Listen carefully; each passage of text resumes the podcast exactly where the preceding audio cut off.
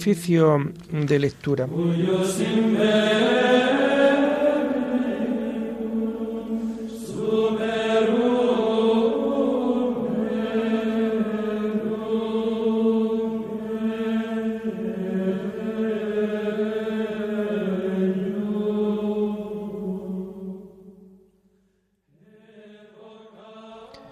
Comenzamos el oficio de lectura de este jueves 3 de marzo del año 2022, jueves después de ceniza. Hacemos el oficio propio de este día.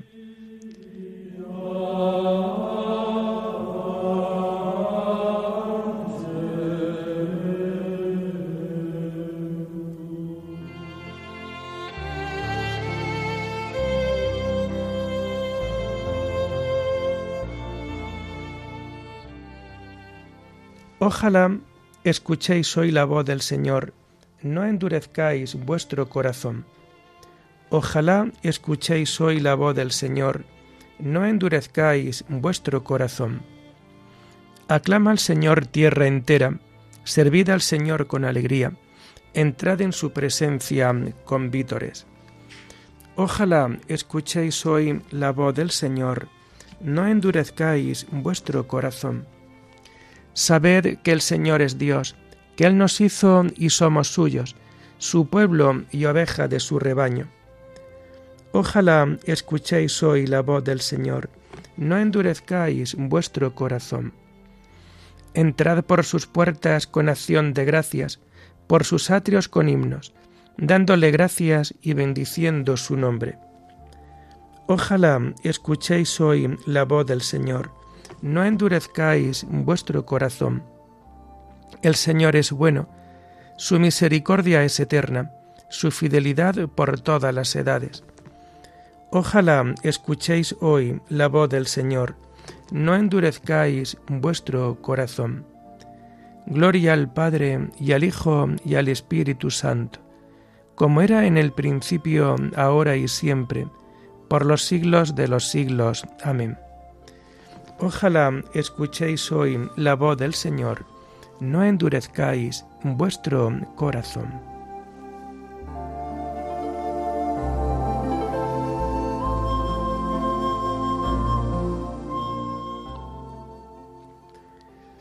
Tomamos el himno del oficio de lectura que lo encontramos en este tiempo en las páginas 35 y 36. Llorando los pecados, tu pueblo está, Señor. Vuélvenos tu mirada y danos el perdón. Seguiremos tus pasos, camino de la cruz, subiendo hasta la cumbre de la Pascua de luz. La cuaresma es combate, las armas, oración, limosnas y vigilias por el reino de Dios. Convertid vuestra vida, volved a vuestro Dios, y volveré a vosotros, esto dice el Señor. Tus palabras de vida nos llevan hacia ti. Los días cuaresmales nos las hacen sentir. Amén.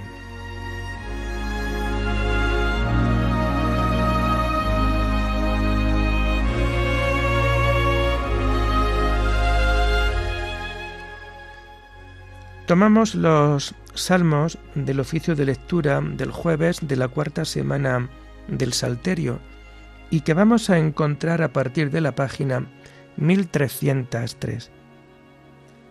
No fue su brazo el que les dio la victoria, sino tu diestra y la luz de tu rostro. Oh Dios, nuestros oídos lo oyeron, nuestros padres nos lo han contado, la obra que realizaste en sus días, en los años remotos. Tú mismo, con tu mano, desposeíste a los gentiles, y los plantaste a ellos.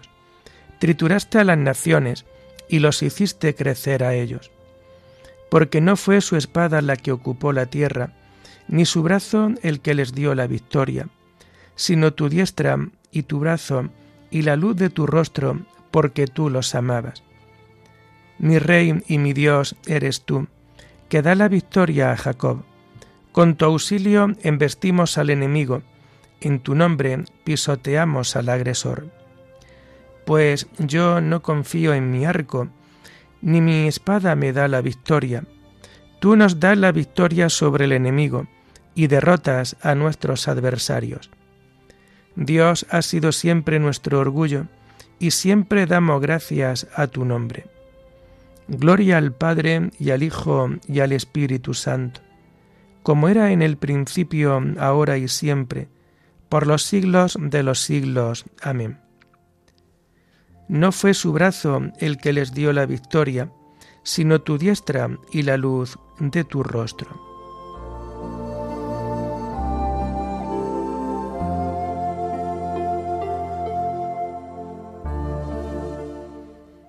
No apartará el Señor su rostro de vosotros si os convertís a Él.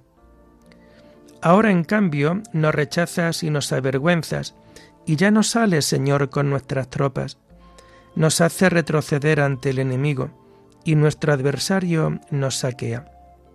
Nos entregas como ovejas a la matanza y nos has dispersado por las naciones. Vendes a tu pueblo por nada, no lo tasas muy alto. Nos haces el escarnio de nuestros vecinos, irrisión y burla de los que nos rodean. Nos has hecho el refrán de los gentiles, nos hacen muecas las naciones. Tengo siempre delante mi deshonra, y la vergüenza me cubre la cara, al oír insultos e injurias, al ver a mi rival y a mi enemigo. Gloria al Padre y al Hijo y al Espíritu Santo, como era en el principio, ahora y siempre, por los siglos de los siglos. Amén. No apartará el Señor tu rostro de vosotros si os convertís a Él.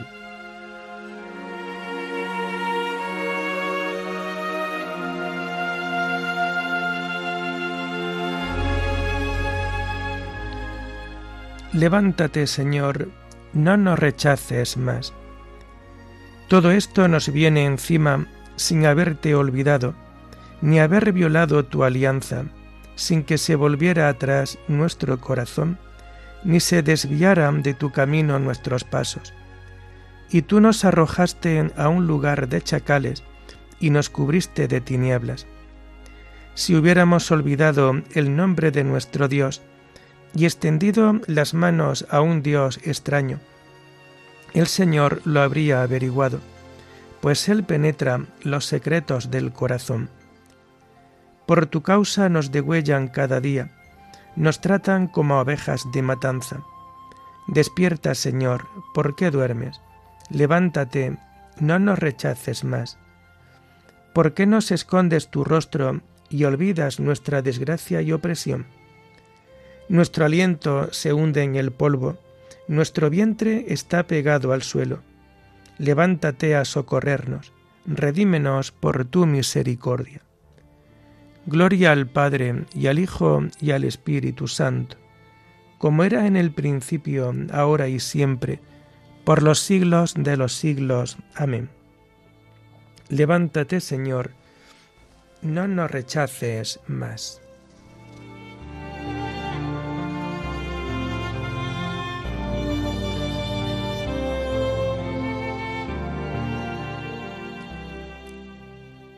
Las lecturas de este jueves, después de ceniza, las encontramos a partir de la página 50.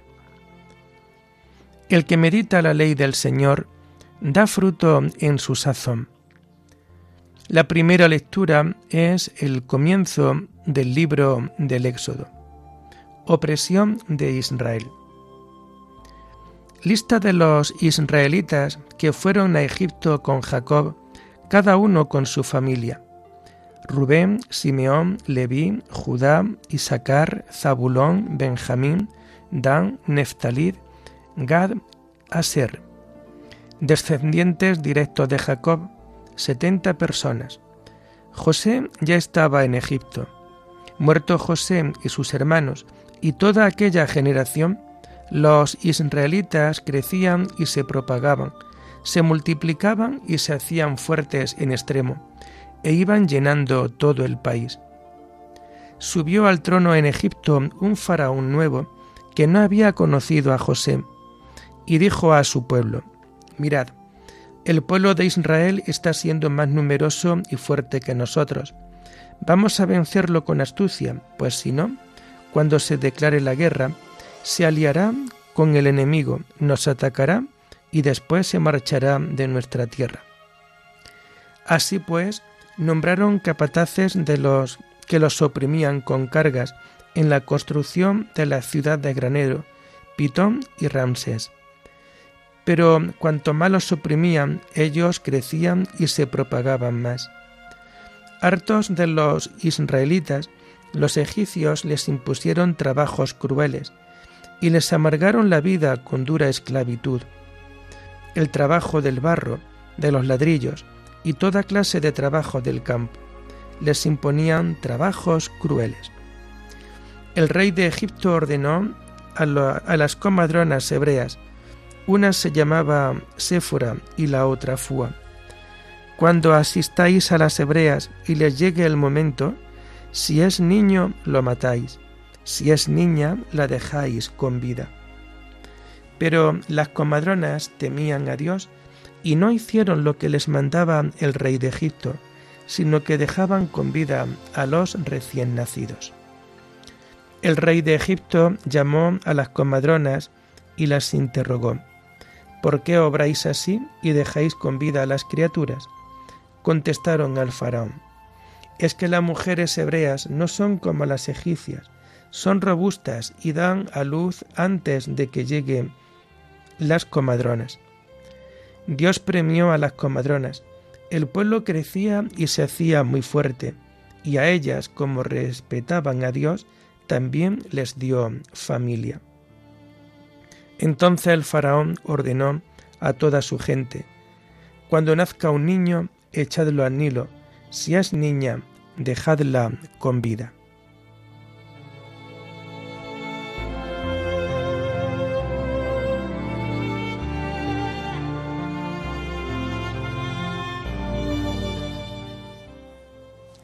El Señor dijo a Abraham, Has de saber que tu descendencia vivirá como forastera en tierra ajena. Tendrá que servir y sufrir opresión durante cuatrocientos años.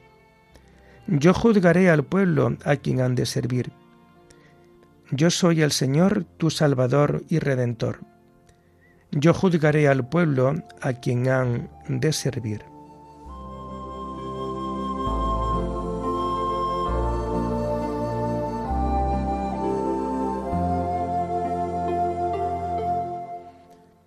La segunda lectura está tomada de los sermones de San León Magno Papa. Purificación espiritual por el ayuno y la misericordia.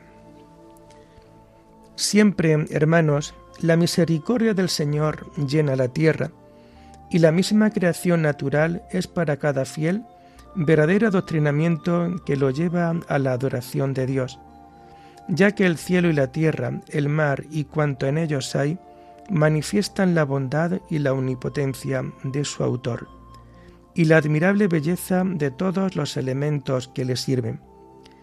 Está pidiendo a la criatura inteligente una acción de gracias.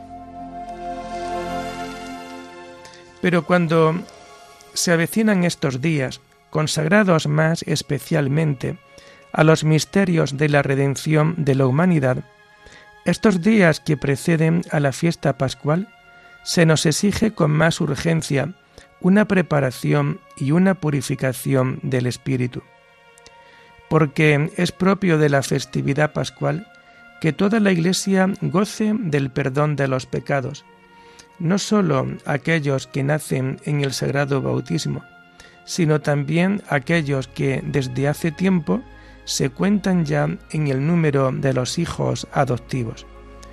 Pues si bien los hombres renacen a la vida nueva, principalmente por el bautismo, como a todos nos es necesario renovarnos cada día de las manchas de nuestra condición pecadora, y no hay nadie que no tenga que ser cada vez mejor en la escala de la perfección, debemos esforzarnos para que nadie se encuentre bajo el efecto de los viejos vicios el día de la redención. Por ello, en estos días hay que poner especial solicitud y devoción en cumplir aquellas cosas que los cristianos deben realizar en todo tiempo. Así viviremos en santos ayunos esta cuaresma de institución apostólica y precisamente no sólo por el uso menguado de los alimentos, sino sobre todo ayunando de nuestros vicios. Y no hay cosa más útil que unir los ayunos santos y razonables con la limosna, que bajo la única denominación de misericordia contiene muchas y laudables acciones de piedad, de modo que, aun en medio de situaciones de fortuna desiguales, puedan ser iguales las disposiciones de ánimo de todos los fieles. Porque el amor que debemos tanto a Dios como a los hombres no se ve nunca impedido hasta tal punto que no pueda querer lo que es bueno. Pues, de acuerdo con lo que cantaron los ángeles, Gloria a Dios en el cielo, y en la tierra paz a los hombres que ama el Señor, el que se compadece caritativamente de quienes sufren cualquier calamidad, es bienaventurado no sólo en virtud de su benevolencia, sino por el bien de la paz.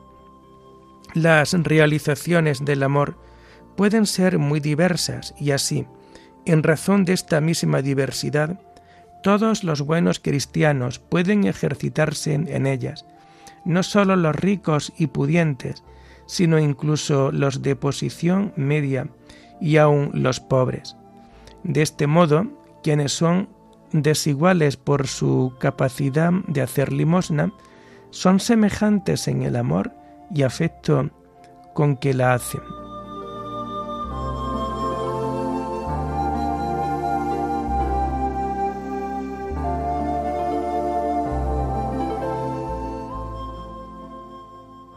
El tiempo del ayuno nos ha abierto las puertas del paraíso. Recibámoslo con buena voluntad y seamos constantes en la oración, para que el día de la resurrección nos gloriemos con el Señor. Continuamente demos prueba de que somos servidores de Dios, para que en el día de la resurrección nos gloriemos con el Señor. Oremos. Señor, que tu gracia inspire, sostenga y acompañe nuestras obras, para que nuestro trabajo comience en ti como en su fuente, y tienda siempre a ti como a su fin. Por nuestro Señor Jesucristo, tu Hijo, que vive y reina contigo en la unidad del Espíritu Santo, y es Dios por los siglos de los siglos. Amén. Bendigamos al Señor, demos gracias a Dios.